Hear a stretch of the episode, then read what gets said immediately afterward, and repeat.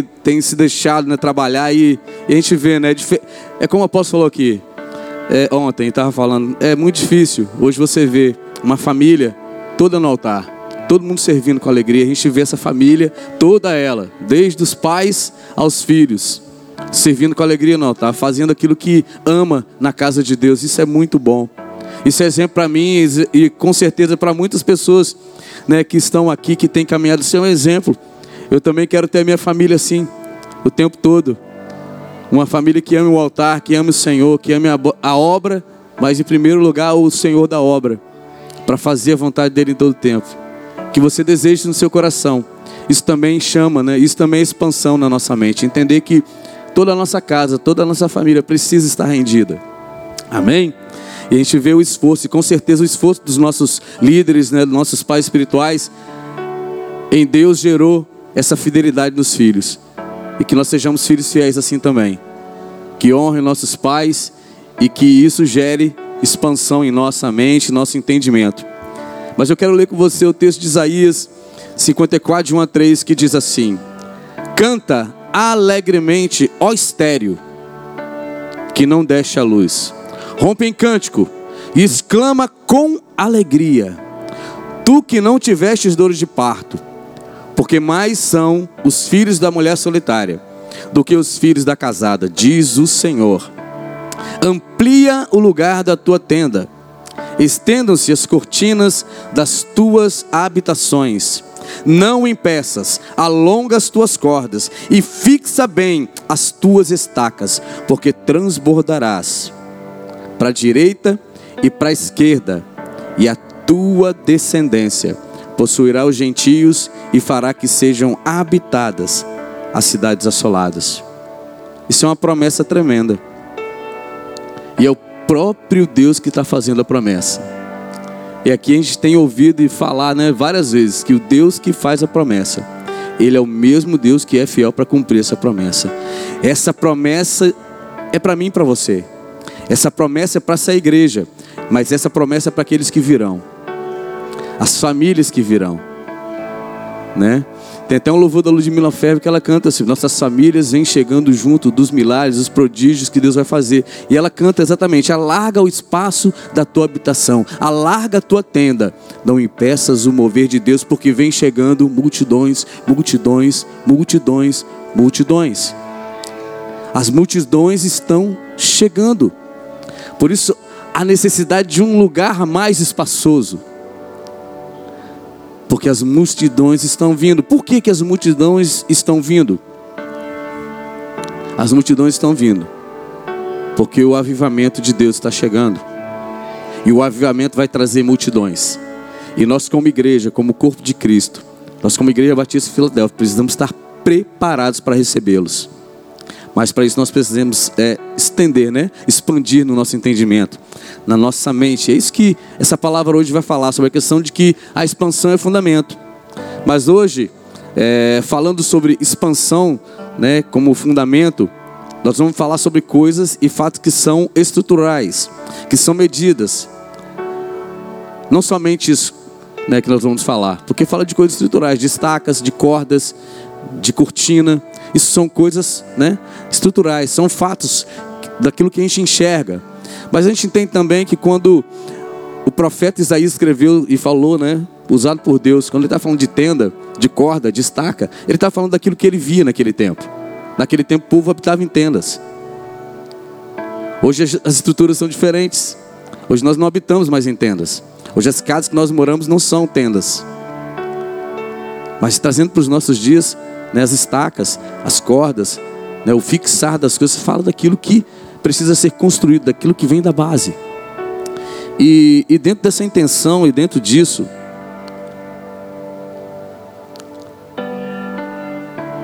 eu entendo pelo Espírito que um dos fundamentos principais para uma igreja em expansão, para uma igreja de crescimento, é aquilo que um dia o apóstolo ministrou para a gente no discipulado. Ele disse e ele falou algo assim: o seu crescimento, ou o crescimento dessa igreja, ela vai ser do tamanho da medida do amor. A expansão dessa igreja ela vai ser na medida desse fundamento principal que é o amor. Mas não é o amor filéu, não é o eros, é o amor ágape, que é o amor perfeito, é o amor de Deus. É o amor que só pode chegar, né? Só é derramado pelo Espírito de Deus. Não tem outra forma. Esse é o fundamento principal. Falando sobre fundamento, eu entendo porque o Espírito que é a base principal para uma verdadeira expansão é o amor. Seja o que nós falamos aqui, querido, seja renúncia, seja renunciar se você tem renunciado, se você não tem, mas se você renuncia, se não for por causa do amor, isso é perca de tempo seja a obediência, seja a fé. Todas as coisas devem ter como pedra fundamental o amor. A base principal tem que ser o amor. Por quê? Porque Jesus, ele é a pedra fundamental. Jesus é a pedra principal. Jesus é o amor. Não é isso que diz João? Deus não sente amor, Deus é amor. Ele é o próprio amor. Então a nossa base principal deve ser o próprio Senhor Jesus. Os nossos olhos, a nossa intenção na expansão, no crescimento, deve estar nele. Agir por meio dele, por ele e para ele. Porque o próprio apóstolo Paulo fala, né, quando ele começa lá em 1 Coríntios 13. Se puder colocar aqui rapidinho, os primeiros versículos de 1 Coríntios 13 ele vai dando algumas, ele vai falando algumas coisas. Ele fala que, olha, ainda que eu fale a língua dos homens e dos anjos, né? Que eu fale línguas nacionais, que eu fale inglês, francês, espanhol, línguas dos homens e dos anjos, fale mistério. Se eu não tiver amor, serei como um bronze que sou, como um símbolo que retine. Ainda que eu tenha o dom de profetizar e conheça todos os mistérios e toda a ciência, ainda que eu tenha tamanha fé, a ponto de transportar montes. Se não tiver amor, nada serei. E ainda que eu distribua, olha só, todos os meus bens entre os pobres, ainda que eu entregue o meu próprio corpo para ser queimado, se não tiver amor, nada disso me aproveitará. Você consegue entender como isso é sério? Aqui tá, ele não está falando de coisas ruins. Ter toda a ciência, todo conhecimento, falar em línguas, falar em mistério. Dar todos os bens aos pobres. Assim como Jesus falou com lá o jovem rico. Hein, pega todos os teus bens, dá aos pobres, vem segue. Mas ainda que eu faça isso, se a base disso, se o fundamento principal que firma não for o amor, mas não é o amor sentimental, é o amor de Deus. Nada disso aproveita. Se a expansão desta igreja, o crescimento dessa igreja, é a base dela, a estaca firmada, as cordas firmadas, não tiverem como base o amor, vai acontecer, querido. A igreja vai crescer, a igreja vai expandir. Sabe por quê? Porque é uma palavra de Deus e Deus não volta atrás na palavra. Mas esse crescimento, essa expansão pode ser capenga. Pode ter problemas nela, pode ter problemas nessas estruturas sem amor, alguma coisa lá na frente vai dar ruim, como o pessoal gosta de falar. Mas se for nessa base, se tiver essa base, que é o amor, já deu certo. Já deu, porque Deus amou o mundo e ele fez o que ele tinha que fazer. Ele entregou o filho dele, e a palavra diz em Romanos 5,8 também, que Deus prova. Ele não só fala, ele prova o seu amor para conosco, tendo Cristo morrido na cruz, sendo nós ainda pecadores. Ele morreu na cruz e nós éramos ainda pecadores. Mas ele ofereceu, ele se ofereceu, ele entregou o seu próprio filho para morrer por nós. E a base disso é aquilo que ele é: amor. E ele quer que nós sejamos. A palavra de Deus diz que Deus não quer que a gente só seja santo, assim como ele, como ele é santo. Ele quer que nós sejamos totalmente igual a ele, perfeitos como o Pai que está no céu. Porque isso traz o que? Crescimento. E esse amor, né? Porque o apóstolo, numa das expressões do capítulo 3, ele fala assim: quando eu era menino. A base, o fundamento dessa palavra, desse amor perfeito, ele tem que ser gerado em maturidade. Por isso nós precisamos deixar as coisas de menino, porque menino, ele quer fazer o que ele quer. Menino, né? Menino e eu concordo muitas vezes com o apóstolo sobre a questão do mimo, de ser mimado. Deus não mima ninguém. Deus não tem filhos mimados. Deus não tem filhos prediletos. Mas tem filhos que o, que o preferem mais do que a outros. Que buscam mais do que a outros. Mas ele não tem filhos mimados. Ele não mima filho. Né? A gente, pai imperfeito, mima. Muitas vezes. Faz errado. Deixa o menino fazer pirraça e deixa ele ganhar na pirraça. Com Deus não é assim não, querido. Com Deus você pode bater o pé, você pode bater na parede, você pode fazer o que for. O amor dele é perfeito. Ele sabe o que você precisa, ele vai te dar o que você precisa, ele vai liberar aquilo que você precisa, não o que você quer. E não adianta fazer pirraça. Porque o amor de Deus é perfeito. Menino bate o pé, menino faz pirraça. Mas homem maduro, mulher madura, entende os processos, entende o caminho, entende a vontade de Deus e segue. Não para. Mesmo que alguns momentos e alguns pedidos que você faça, ele diga não. Porque nem sempre ele vai dizer sim. Vai ter hora que ele vai dizer não para mim e para você, como ele disse para mim. Eu, eu nasci numa família, eu era filho único. E sabe qual é o problema de ser filho único? que você tem tudo. Muito difícil ouvir um não. E quando eu conheci Jesus, e Deus se tornou meu pai, eu tive que começar a aprender que nem sempre eu ia receber tudo que eu queria. Deus sabia o que era melhor para mim, porque a vontade, dele, a vontade dele é boa, é perfeita e é agradável. Então, eu comecei a entrar no processo nessa caminhada onde Deus começou a trabalhar o que? No meu crescimento, no meu caráter, dentro de mim. Hein, você foi muito mimado. Você ganhava tudo que você queria. Você não tinha que se esfor... Eu não tinha que me esforçar para fazer nada, para conquistar nada. Eu tinha, só pedia. E minha mãe, como eu era filho único, o que ela fazia? Ela me dava. Mas isso não me ajudou, querido. Isso não me ajudou. Eu casei. Como minha esposa falou aqui, eu casei. E no casamento eu tive que aprender uma coisa: que a partir do momento que eu me tornei uma carne com minha esposa, agora não tinha mais o meu. Eu ser não é nosso. Eu não faço a minha vontade, eu busco fazer a vontade de Deus para agradar a minha esposa. Não era mais o meu. Aí você pode me perguntar: o que tem, isso tem a ver com expansão, com crescimento? Isso é fundamento, querido. Base, amor é o fundamento principal. Amém?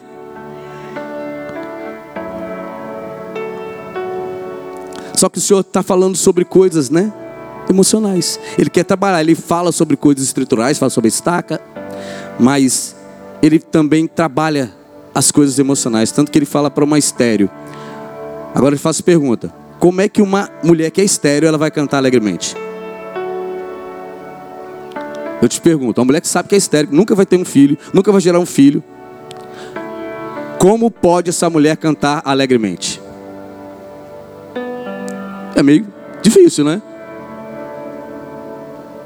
Eu acho que é complicado, se não for pelo Espírito de Deus, se não for por um entendimento de que Deus é um Deus que muda todas as coisas. Que traz o que? Um nível de entendimento, de expansão na mente, onde você vai ser como Sara Sara era estéreo. E Deus fez uma promessa: vai ter um filho. Ela até achou graça e chamou o menino de riso, porque Isaac quer dizer isso. Mas aconteceu. Mas era impossível. Mas Sara cantou de alegria. Era estéreo, se alegrou. Mas durante alguns tempos ela sofreu para a espera da promessa. Tentou até dar uma ajudinha para Deus no tempo da espera da promessa. Mas Deus cumpriu no tempo dele, determinado por ele. Ele cumpriu a palavra e ela teve um filho. E esse é o filho da promessa. Nós temos uma promessa de expansão. Deus está nos dando um filho. Deus está gerando um filho. Mas esse filho não foi gerado ano passado, né, apóstolo? Esse filho tem gerado. Quanto tempo que o senhor está gerando esse filho? Quantos anos esse casal está gerando esse filho? tem a promessa, com certeza eles já tinham a promessa há muito tempo. Mas o filho está próximo de nascer. Porque Deus ele dá a palavra. nos faz passar por todo o processo, as provações, as situações, para que quando nós alcancemos a promessa, nós sejamos maduros e firmes. Para quê? Para não perder a promessa, para não jogar ela fora, para não lançar por um prato de lentilha o direito de uma primogenitura.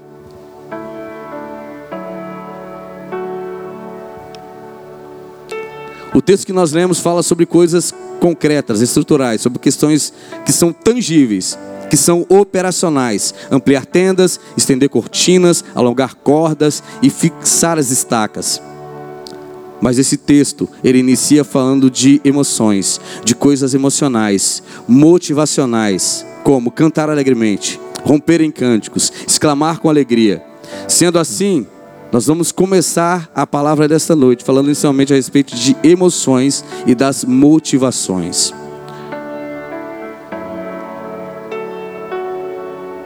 É natural, né?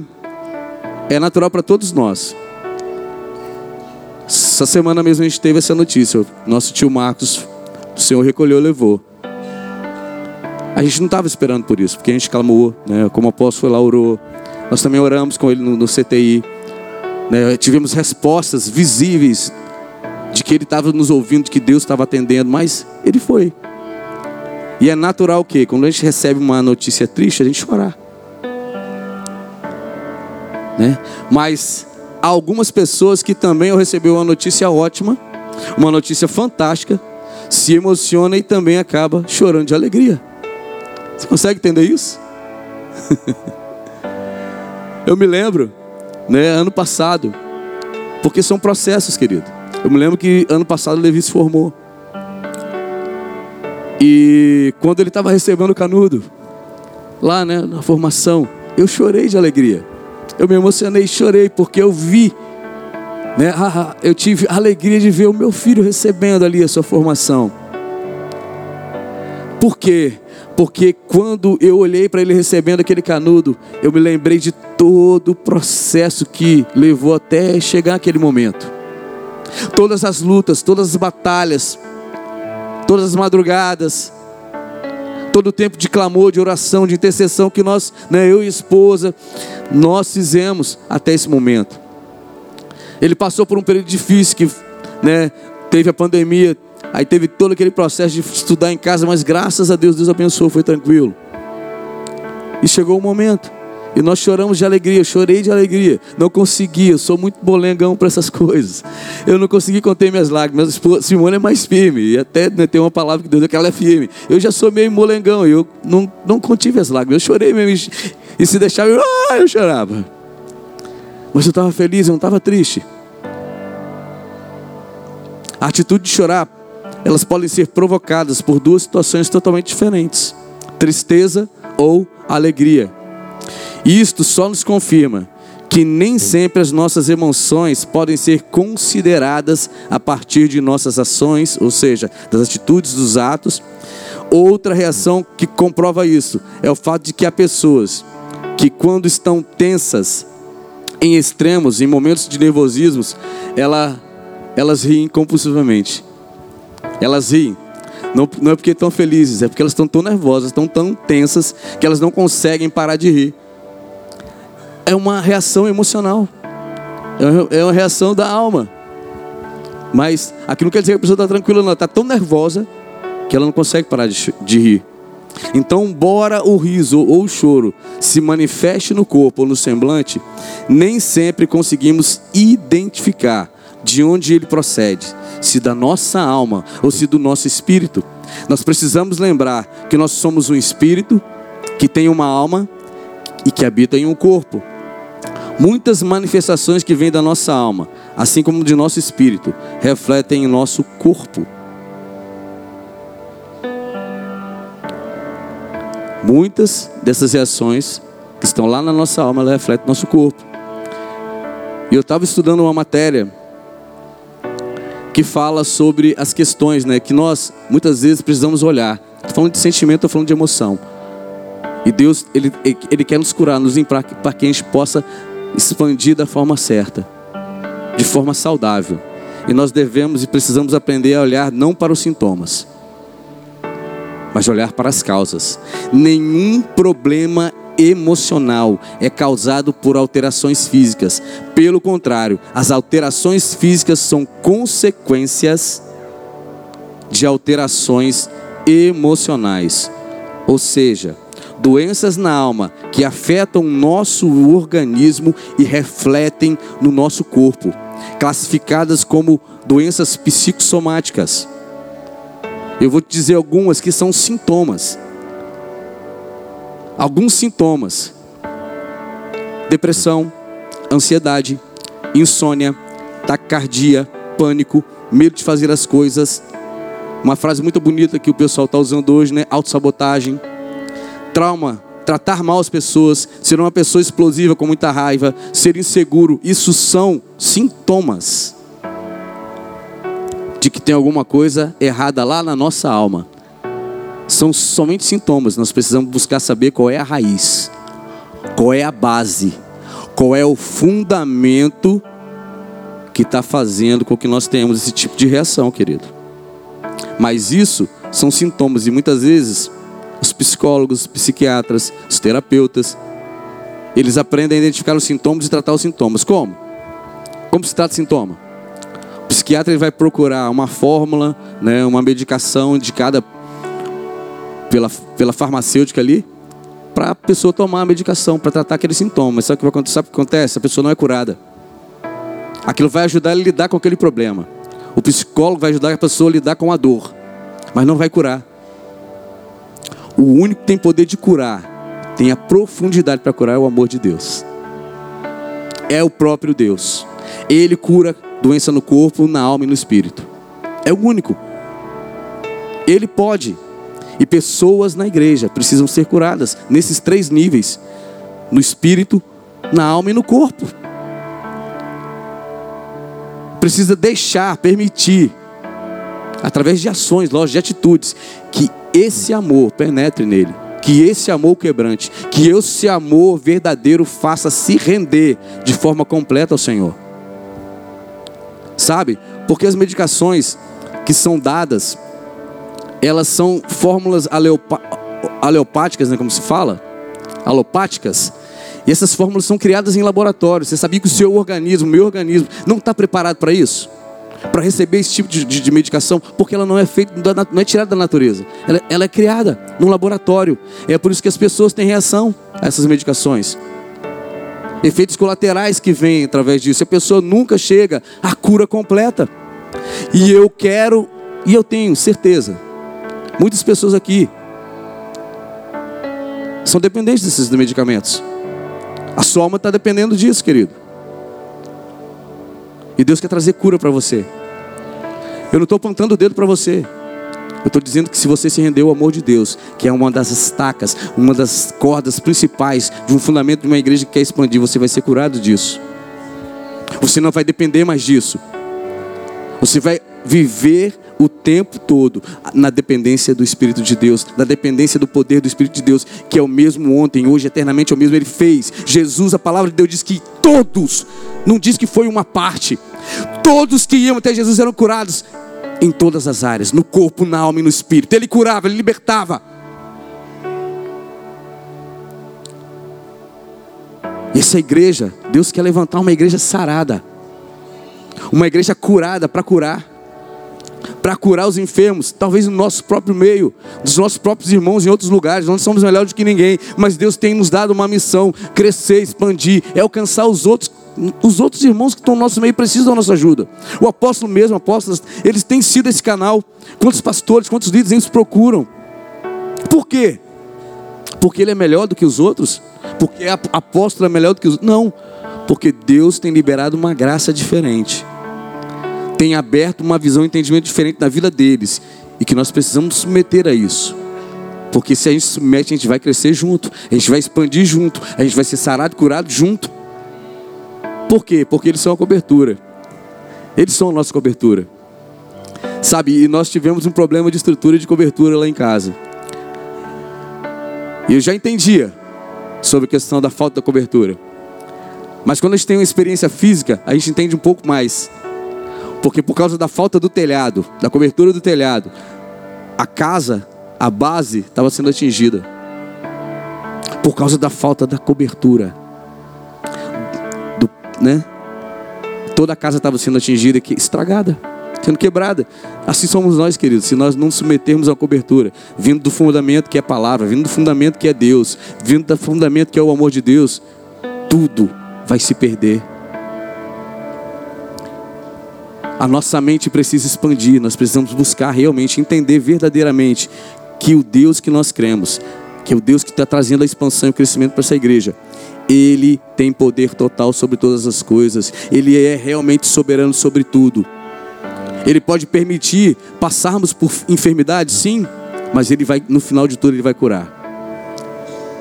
Ele vai nos permitir passar por situações e provas, vai, mas no fim de tudo, se nós permanecermos fiéis e firmes, Ele vai nos dar vitória.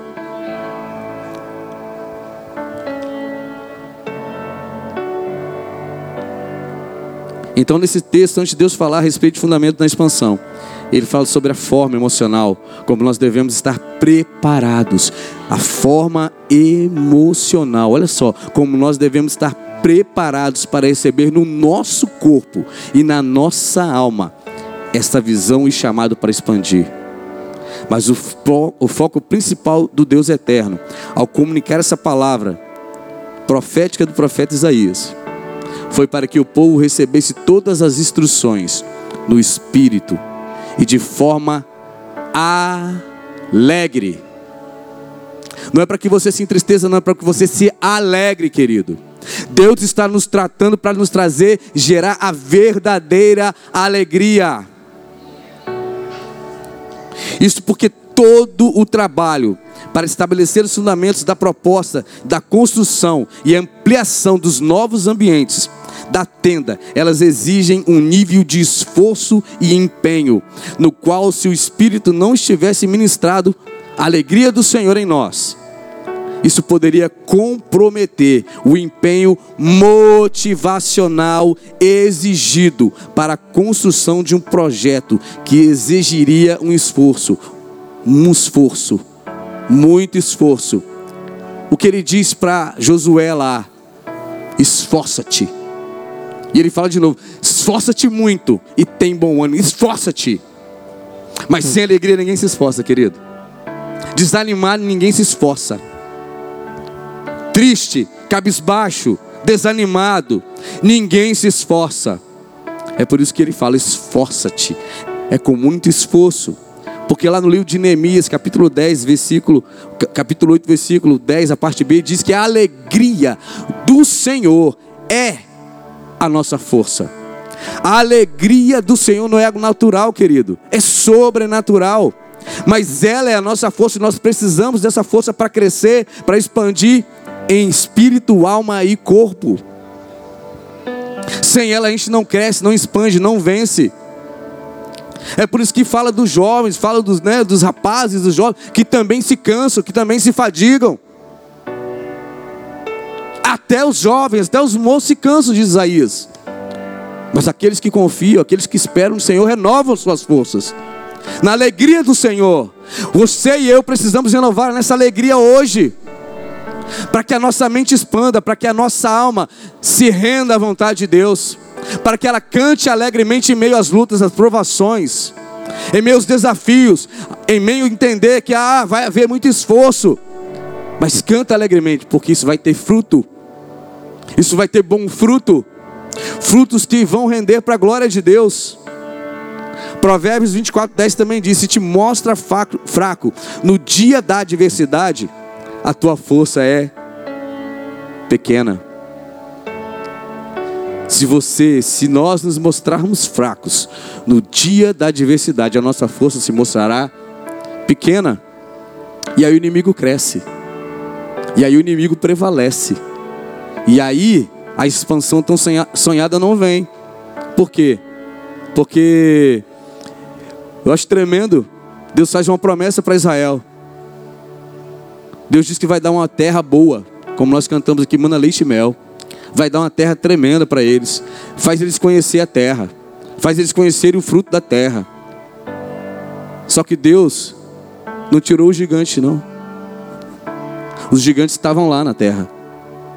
Quem tinha que tirar o gigante, quem tinha que botar o gigante para correr era o povo. Mas como? Na força do Senhor. Na alegria e na força, entendendo, alegria. Não, se Deus disse, Ele vai fazer. Mas o que, que os dez espíritos fizeram?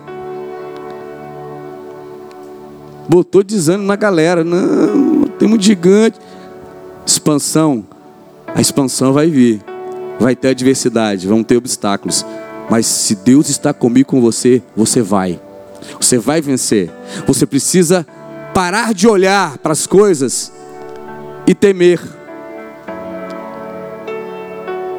Temer no sentido de que, ah, isso está muito difícil. Ah, isso aqui vai ser muito complicado.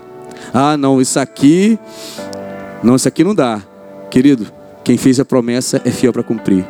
Firme-se na promessa, firme-se na palavra, firme-se em Deus. Se Ele prometeu, se Ele falou e Ele falou, eu não tenho dúvida que Ele falou, Ele vai cumprir, você vai alcançar. Essa igreja vai alcançar, ela vai chegar no lugar onde ela tem que chegar, ela vai crescer da forma que ela tem que crescer, ela vai expandir da forma que ela tem que expandir, porque é o Senhor quem tem falado. Os apóstolos têm recebido como canal do Senhor, mas vai acontecer.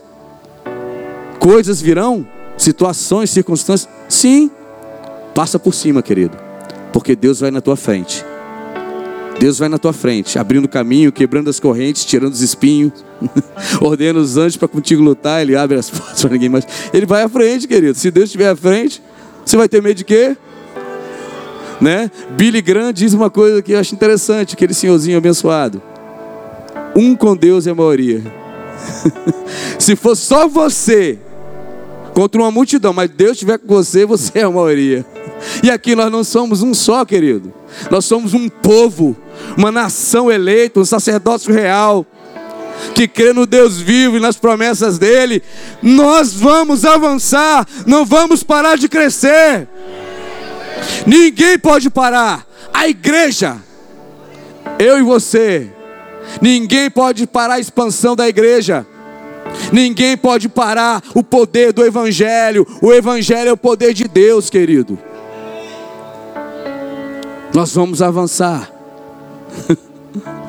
então, antes de Deus trabalhar no processo dos fundamentos físicos e estruturais da tenda, Ele é tão bom que Ele preocupa-se em mexer com os fundamentos interiores do construtor da tenda. Nós somos construtores de tendas. Ele está preocupado com o nosso interior. Como está a nossa emoção? Como estão nossos sentimentos? Como nós estamos? Ele quer nos sarar por dentro. Amém? Ele quer te sarar por dentro, ele quer te transformar por dentro. Para que você se torne forte, valente. Porque assim como aqui, ó, na sua mente, será. Se você crê na palavra de Deus e você diz, eu sou, eu posso, eu vou fazer, no Senhor você vai. Agora, se aqui na sua mente, ah, é difícil, ah, vai dar trabalho, ah, não vou aguentar, ah, prefiro. Não vai, querido. Isso é fundamento para uma expansão, para um crescimento. Sabe, eu, eu poderia dar nome às cordas: amor, fé, esperança. Até porque o amor está no fruto, o amor é, é dom, o amor é, é, né? O amor, o amor é fruto, o amor é o próprio Deus. O amor pode ser o fixar, é o principal, mas as cordas podem ser o fruto do Espírito: o amor, o gozo, a paz, a longanimidade, a benignidade, a bondade, a fidelidade, a mansidão, o domínio próprio. Que fala do quê? Fala do caráter. O fruto do Espírito fala do caráter daquele que quer ser semelhante a Cristo. Os dons carismáticos, né, como nós aprendemos aqui, é tão bom a gente aprender, né? A gente recebe, é dom da graça. Mas os dons da graça, os dons espirituais, não salvam ninguém. Então não fique impressionado numa expansão de seja qual for, com a aparência. Se não tiver o caráter de Cristo, que é gerado pelo fruto, não resolve nada também. O que adianta uma igreja cheia de pessoas, mas vazias do Espírito de Deus? Só tem aparência, querido está fora do fundamento, do fundamento para o crescimento, do fundamento para a expansão.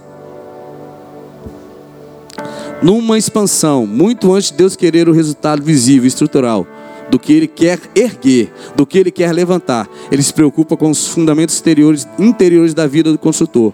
Para Deus, mais importante do que os fundamentos estruturais. Estou repetindo. É uma tenda em expansão. É a vida e o bem-estar do construtor que ele chama para construir. Você é esse construtor? Eu sou esse construtor. Eu estou em obras, mas eu também sou esse construtor. A palavra de Deus diz que até a volta de Jesus, eu e você estamos em obras. Mas ele nos chama também para construir. Só que ele, que nós, só que ele deseja que nós construamos uma estrutura saudável. A expansão ela tem que ser saudável.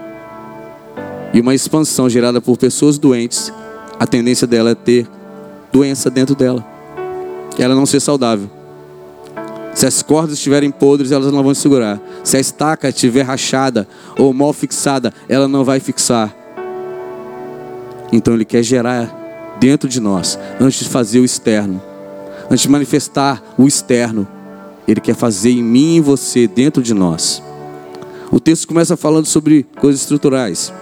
A ideia deste texto profético de Isaías nos remete diretamente sobre o mesmo assunto do Novo Testamento, quando Jesus falou a respeito dos fundamentos da construção de uma casa, quando contou uma parábola a respeito de duas casas construídas, uma edificada sobre a rocha e a outra edificada sobre a areia, relatada no livro de Mateus, capítulo 7. Agora eu te faço uma pergunta: é mais fácil construir uma casa na rocha ou levantar uma casa na areia?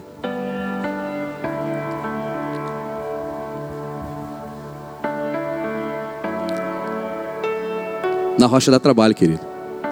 Tem que usar picareta para fazer o fundamento, tem que quebrar a pedra. Na areia não, na areia você faz lá, mede e levanta. É mais fácil, né?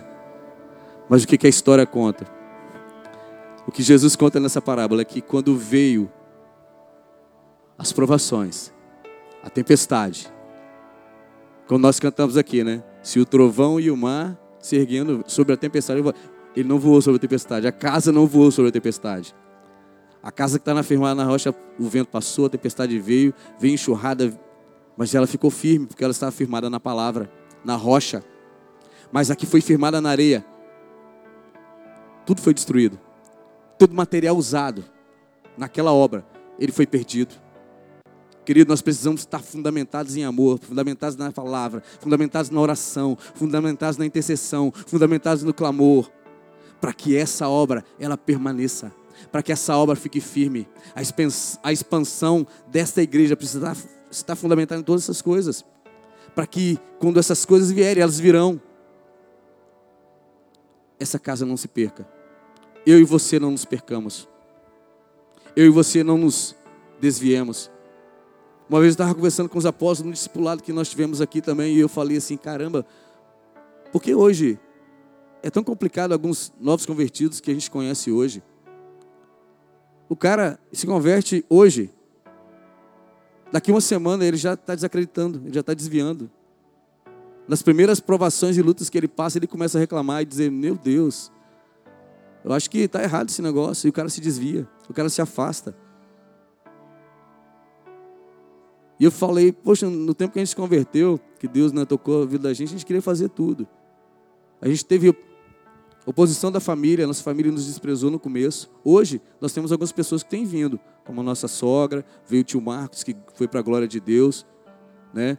e outros se converteram na, na outra parte da, da minha família, por causa da nossa conversão. Mas no começo, a palavra que a gente ouviu era essa assim: não dou um mês para vocês saírem da igreja.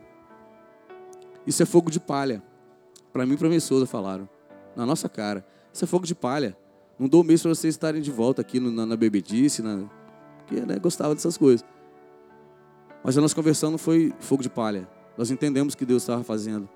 E nós estamos firmes até hoje. Somos perfeitos? Não.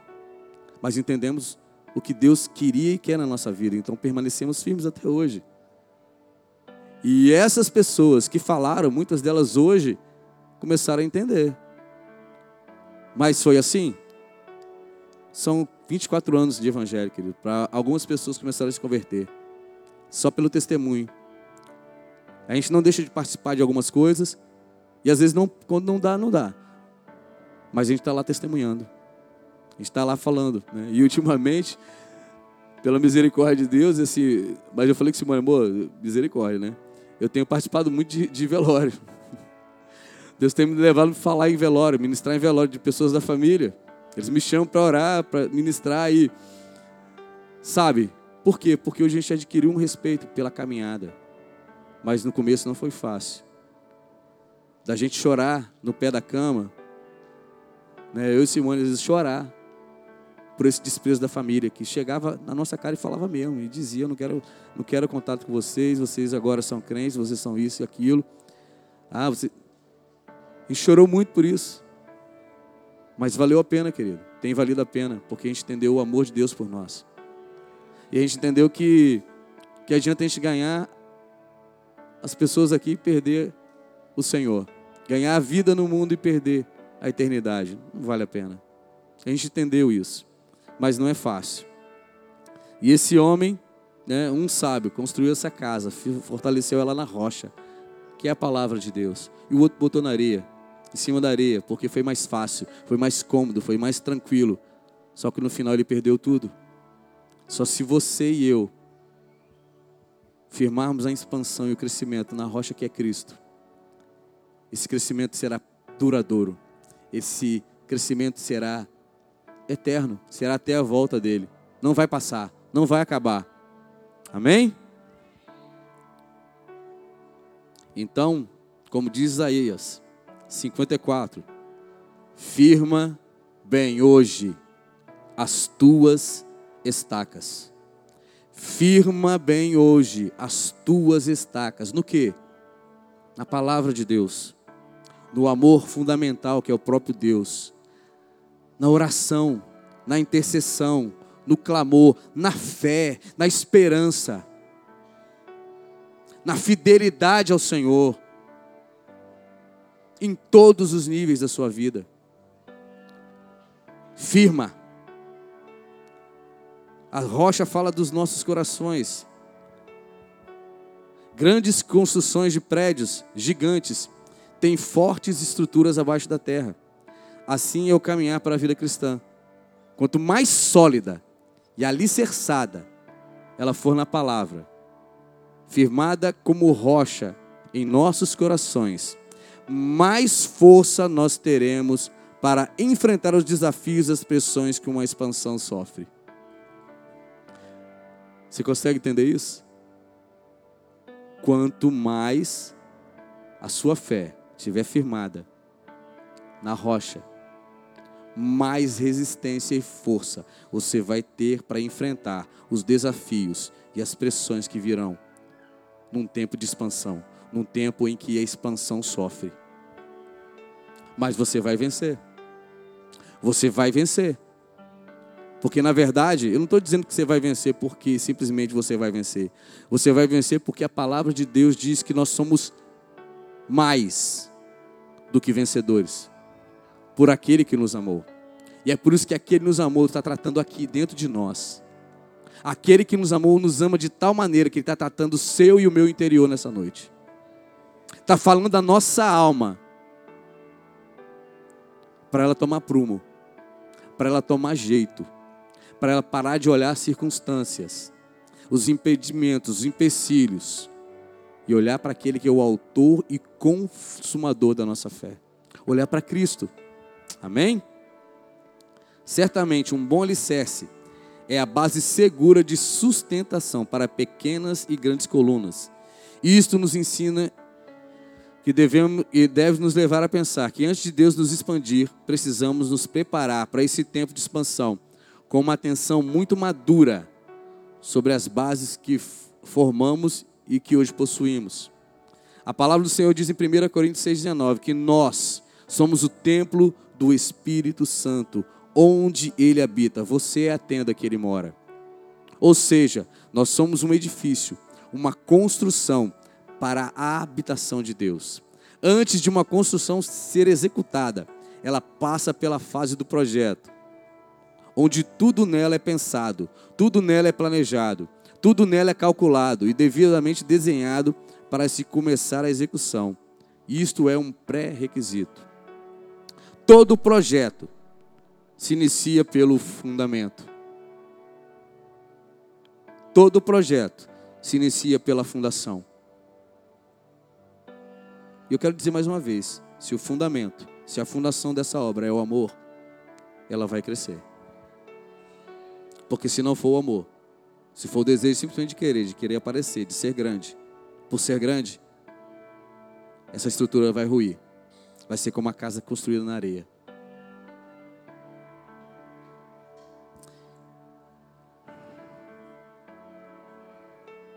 Aleluia.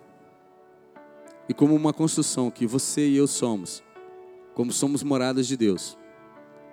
Quais são as principais características que precisamos ter em, nesses fundamentos para a construção, para a expansão? Primeiro fundamento nós precisamos ter, primeira característica é os valores do reino dentro de nós, me norteando, te norteando, justiça, paz e alegria. É o que nós temos ouvido aqui, o reino de Deus é o que? Justiça, paz e alegria. São os valores do reino. O caráter e o testemunho de Cristo em minhas atitudes, escolhas e motivações. Eu preciso ter o caráter de Cristo, eu preciso ter o fruto do Espírito em mim. Esse fruto precisa aparecer mais muitas vezes do que os dons, porque os dons fazem falar em língua, profetizar, aparece facinho, né? Mas o fruto do Espírito às vezes não aparece. Mas ele precisa ser trabalhado, gerado, porque ele que gera o caráter de Cristo em nós. Os princípios da palavra de Deus vividos por mim como valores inegociáveis. Nós não podemos negociar o que a palavra de Deus diz. O que é contrário à palavra, eu sou contrário também. Eu acredito em tudo que a palavra de Deus diz, que é a verdade, é a base de todas as coisas. E eu não abro mão disso. Amém? A obediência integral a Deus e às autoridades, ou seja, fidelidade. É, pode ser uma das cordas, a fidelidade. Toda autoridade, querido. Estou lendo o um livro de novo, chamado A Recompensa da Honra. E ele fala uma coisa que eu, eu achei muito forte. Porque eu já ouvi diferente. Eu ouvi dizer assim: autoridade se conquista. Você conquista a autoridade. E aí as pessoas te seguem. Nesse livro, o varão ele fala o seguinte: autoridade não se conquista, não. Autoridade, você se submete a ela. Porque se ela é uma autoridade constituída por Deus, é porque Deus sabe o que está fazendo. Então você tem que se submeter. Goste ou não, seja ela boa ou seja ela má, você precisa, por amor a Deus, se submeter à autoridade. Porque se Deus colocou ela naquele lugar, não foi você que escolheu, mas se foi Deus que colocou, Ele sabe que é melhor. Deus sabe o que faz. E muitas vezes sabe o que a gente faz quando a gente faz certas coisas, né? Em relação às autoridades, a gente não se mete. A gente está querendo dizer assim: Deus, o senhor não sabe o que o senhor faz. Porque olha só a autoridade que o senhor constituiu. Olha só a autoridade que o senhor levantou. Mas Deus nunca erra no que ele faz. Independente do meu desejo, o menino bate o pé. O menino vai bater o pé. Eu não aceito essa autoridade. Não vai... Mas vai sofrer a consequência da desobediência, sendo ela boa ou má. Vai sofrer, porque Deus não vai tá, passar a mão à cabeça do menino, ele fazendo o que está errado, não. Porque se ele constituiu e a palavra de Deus é verdade, se você crê nela, ela é verdade, toda autoridade ela é constituída por Deus. Eu preciso o quê? Em amor, com sabedoria, me render a ela. Por causa de Deus. Eu só não vou fazer o quê? Eu só não vou pecar contra Deus por causa da autoridade. Mas me submeter àquela autoridade, naquilo que é estabelecido por Deus, eu preciso, eu tenho que fazer. Seja ela boa, seja ela má. Eu tenho que orar por ela, eu tenho que clamar por ela, eu tenho que interceder por ela. Para que Deus toque, para que Deus mude. Mas se Deus, mas se ele não mudar, Deus vai cobrar dele lá na frente. Não é responsabilidade minha. Mas submeter eu preciso submeter. Isso chama fidelidade a quem? Não é o homem, é a Deus. Se eu tiver problema com o apóstolo Marcos, e tudo que ele disser aqui eu for contrário, porque eu não concordo, porque isso, aquilo, outro, e eu disse, ah, não vou fazer isso. O que eu estou fazendo aqui? Entende? O que eu estou fazendo aqui? Se eu olho para ele, eu não reconheço isso. Se eu não acredito que Deus colocou essa unção e autoridade sobre eles, o que, que eu estou fazendo aqui? É melhor eu pedir minha carta e vazar. Mas mesmo assim, isso não quer dizer que eu vou sair na bênção, não, tá? E tem muita gente que está por aí ferida, magoada, chateada, triste, arrebentada na igreja. Sabe por quê? Porque fez tudo errado. Quebrou o princípio de autoridade, feriu o líder, falou mal do líder, saiu debaixo de rebelião e porque dá uma emboladinha, acha que está cheio da unção, mas está sofrendo consequência, cara. A alma está podre, a alma está cheia de sujeira. E como eu posso, né, é um texto que eu posso sempre fala, Deus não contende como, vai contender sempre como não, Deus ministra, Deus diz, Deus fala. Mas se a alma estiver tão cheia dela, né, ela não consegue nem ouvir a Deus, não, quer, não vai se submeter. Precisamos entender, querido nós precisamos ter obediência integral a Deus, integral a Deus e às autoridades constituídas, sejam elas eclesiásticas, sejam elas governos. Integral, querido, por temor a Deus, por amor a Deus, fidelidade, porque Deus é fiel. Até que, né, a própria Timóteo diz: se nós somos infiéis, Deus ele permanece fiel se Deus é assim, nós também temos que ser. Outra característica: precisamos ter coragem, força, resiliência e perseverança, fundamentadas em uma fé inabalável em Cristo. Como é que você adquire isso, querido? Na palavra. Não tem outro caminho. Você quer conhecer a Deus? Conhece a palavra. Você quer entender a mente de Deus? Conheça a palavra. Você quer conhecer Jesus? Conheça a palavra. Você quer entender que o fundamento é o amor? Leia a palavra. Está tudo aqui. Tudo está aqui. Amém? Precisamos também ter sabedoria, buscar revelação, sensibilidade e submissão ao governo do Espírito Santo.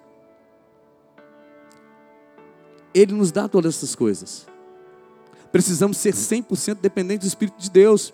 Ele foi enviado da parte de Deus para nos consolar, para nos guiar, para nos direcionar, para nos revelar, para abrir os nossos olhos espirituais, para entender as coisas do mundo espiritual, para entender que o que se manifesta no mundo físico vem do espiritual para o físico. Tudo é gerado lá e acontece aqui. Isso é fundamento, querido.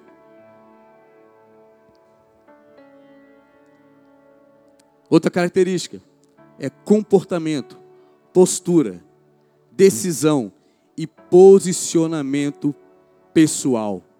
Passa pela minha individualidade. Eu preciso me posicionar. Eu preciso ter uma postura. Eu preciso decidir.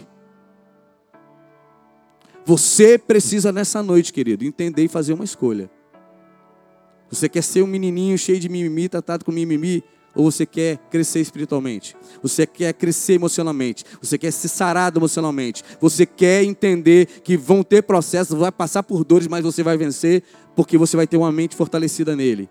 A palavra de Deus diz que nós temos a mente de Cristo. E com a mente de Cristo nós podemos passar por tudo isso, viver tudo isso e vencer. Podemos passar por momentos de dores, de tristeza, de alegria, por todas essas coisas, mas entendendo que nós temos um alvo, temos um projeto, temos um propósito em Deus e temos um crescimento prometido que Ele vai dar e vai entregar a cada um de nós mente de Cristo, entendimento de quem nós somos nele. Apóstolo falou sobre identidade. Se você não souber quem você é em Cristo, que você é um filho de Deus e que o poder que está nele está em você, você fica parado. Você não cresce, você não expande em área nenhuma. Mas se você entender quem você é, porque, como eu já ministrei aqui, título, pastor, governador, presidente, isso tudo passa aqui na terra, querido. Mas o único título, que não é um título simples, que vai para a eternidade de ser filho de Deus. Você é filho de Deus para sempre, eternamente. Isso nunca vai ser tirado de você. O próprio apóstolo fala, né? Profecia, língua, ciência, tudo isso vai passar. Mas ser filho de Deus é para sempre, é eterno.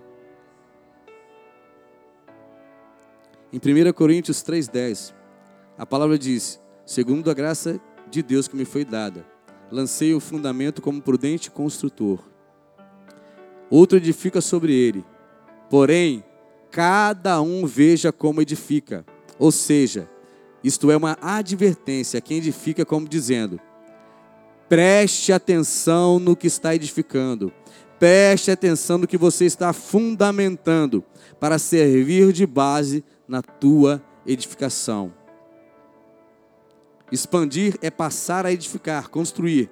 E isto exige a nossa atenção em cada etapa do processo. E tudo isso começa em nossa própria vida, nas bases e fundamentos, Jesus, que não são visíveis, mas que é aquilo que realmente sustenta uma estrutura edificada. Para se fazer a massa de um reboco visível, se usa areia, mas para se fazer um fundamento, não, se usa concreto. Tem que ser algo firme, que resista, que suporte o peso. Amém? Estou terminando, gente. Estou terminando. Não poderia deixar de falar algumas coisas, porque é como uma, uma, Meu Deus, como é difícil a gente ter essa coisa profética, a gente não consegue. E consegue. Mas ao mesmo tempo não consegue. A gente pode, mas ao mesmo tempo não pode. Estou até derrubando água aqui, Jesus. Porque esse texto ele é rico em tantas coisas, queridos. Essa, essa, esse ensino, essa instrução que a gente recebeu, ele é rico e tão poderoso. E tem tanta coisa, sabe? Eu, quando eu estava estudando essa administração, a minha mente borbulhava, o Espírito de Deus fazia borbulhar dentro de mim. Meu Deus, quanta coisa, quanta visão, quanta direção, quanto, sabe? Isso, às vezes, se a gente não vigiar, a gente fica até meio doido, porque eu acho que já é meio maluco mesmo. Mas é, é muita coisa para absorver de unção e graça que vem, parece besteira, parece são palavras, querido, mas quando você olha com o olhar, né, do espírito que vai perscruta além da letra, que enxerga além da letra, porque a letra mata, mas o espírito vivifica. Você fala assim: "Meu Deus, eu não vou conseguir". E eu vou dizer para você uma coisa, me perdoa, com todo respeito, eu poderia pregar a noite inteira. Eu poderia ficar igual o apóstolo Paulo aqui, até a madrugada ministrando, e eu não terminaria essa palavra. Pela riqueza, pela profundidade que a palavra, ó, profundidades da riqueza que há nessa palavra. Deus nos tem falado sobre expansão, e a expansão traz consigo a edificação de uma estrutura. Mas o mesmo Deus que advertiu Isaías para profetizar a instrução de firmar bem as estacas. Diz em Salmos que se os fundamentos forem destruídos, o que se poderá fazer? O que poderá se aproveitar? Que resultado poderá se obter? Isso está lá no Salmo 113, que diz, no Salmo 11:3, que diz: Ora, destruídos os fundamentos, que poderá fazer o justo? Amém? Finalizando aqui numa construção, numa expansão. Ventos sempre irão soprar, tempestades sempre irão cair, mas o que determina a estabilidade do que for edificado na construção são as colunas, as vigas. O que vai determinar a estabilidade de uma tenda ampliada serão as estacas, como elas estão firmadas. O comprometimento de toda a estrutura de, da tenda estará em como as estacas estão fincadas na terra, se elas estão bem fincadas ou mal fincadas. E falando sobre o fundamento, sobre o amor, eu quero falar de novo. O amor de Deus ele pode ser pregado por qualquer um. O amor de Deus pode ser pregado por qualquer um mas ele só pode ser transferido, ele só pode ser liberado através de um coração curado, de uma alma sarada. Falar, facinho falar. Falar do amor de Deus é muito fácil, mas transferir o amor, ele só pode ser transferido através de um coração sarado, de um coração curado. Esse é o único fundamento que gera uma expansão completa e perfeita, que pode trazer cura em todas as áreas, seja ela espiritual, seja emocional, ela seja física.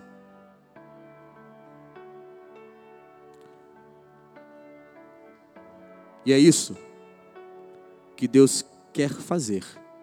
Eu queria que você se colocasse de pé. É isso que Deus quer fazer.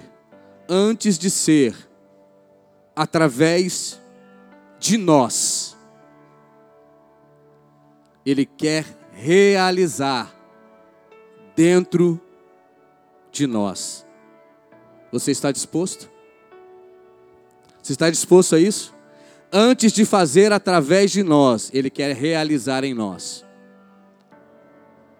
Sabe por quê? Porque Ele te escolheu, Ele te remiu, Ele sarou tuas feridas. Eu queria que esse cântico fosse colocado, eu queria que você viesse ao altar. Se você entendeu essa palavra, se você entendeu os fundamentos para a expansão, do crescimento, se você entendeu que você precisa buscar ter uma alma sarada e curada, que é isso o desejo de Deus para você, para que esse crescimento, para que essa expansão seja saudável.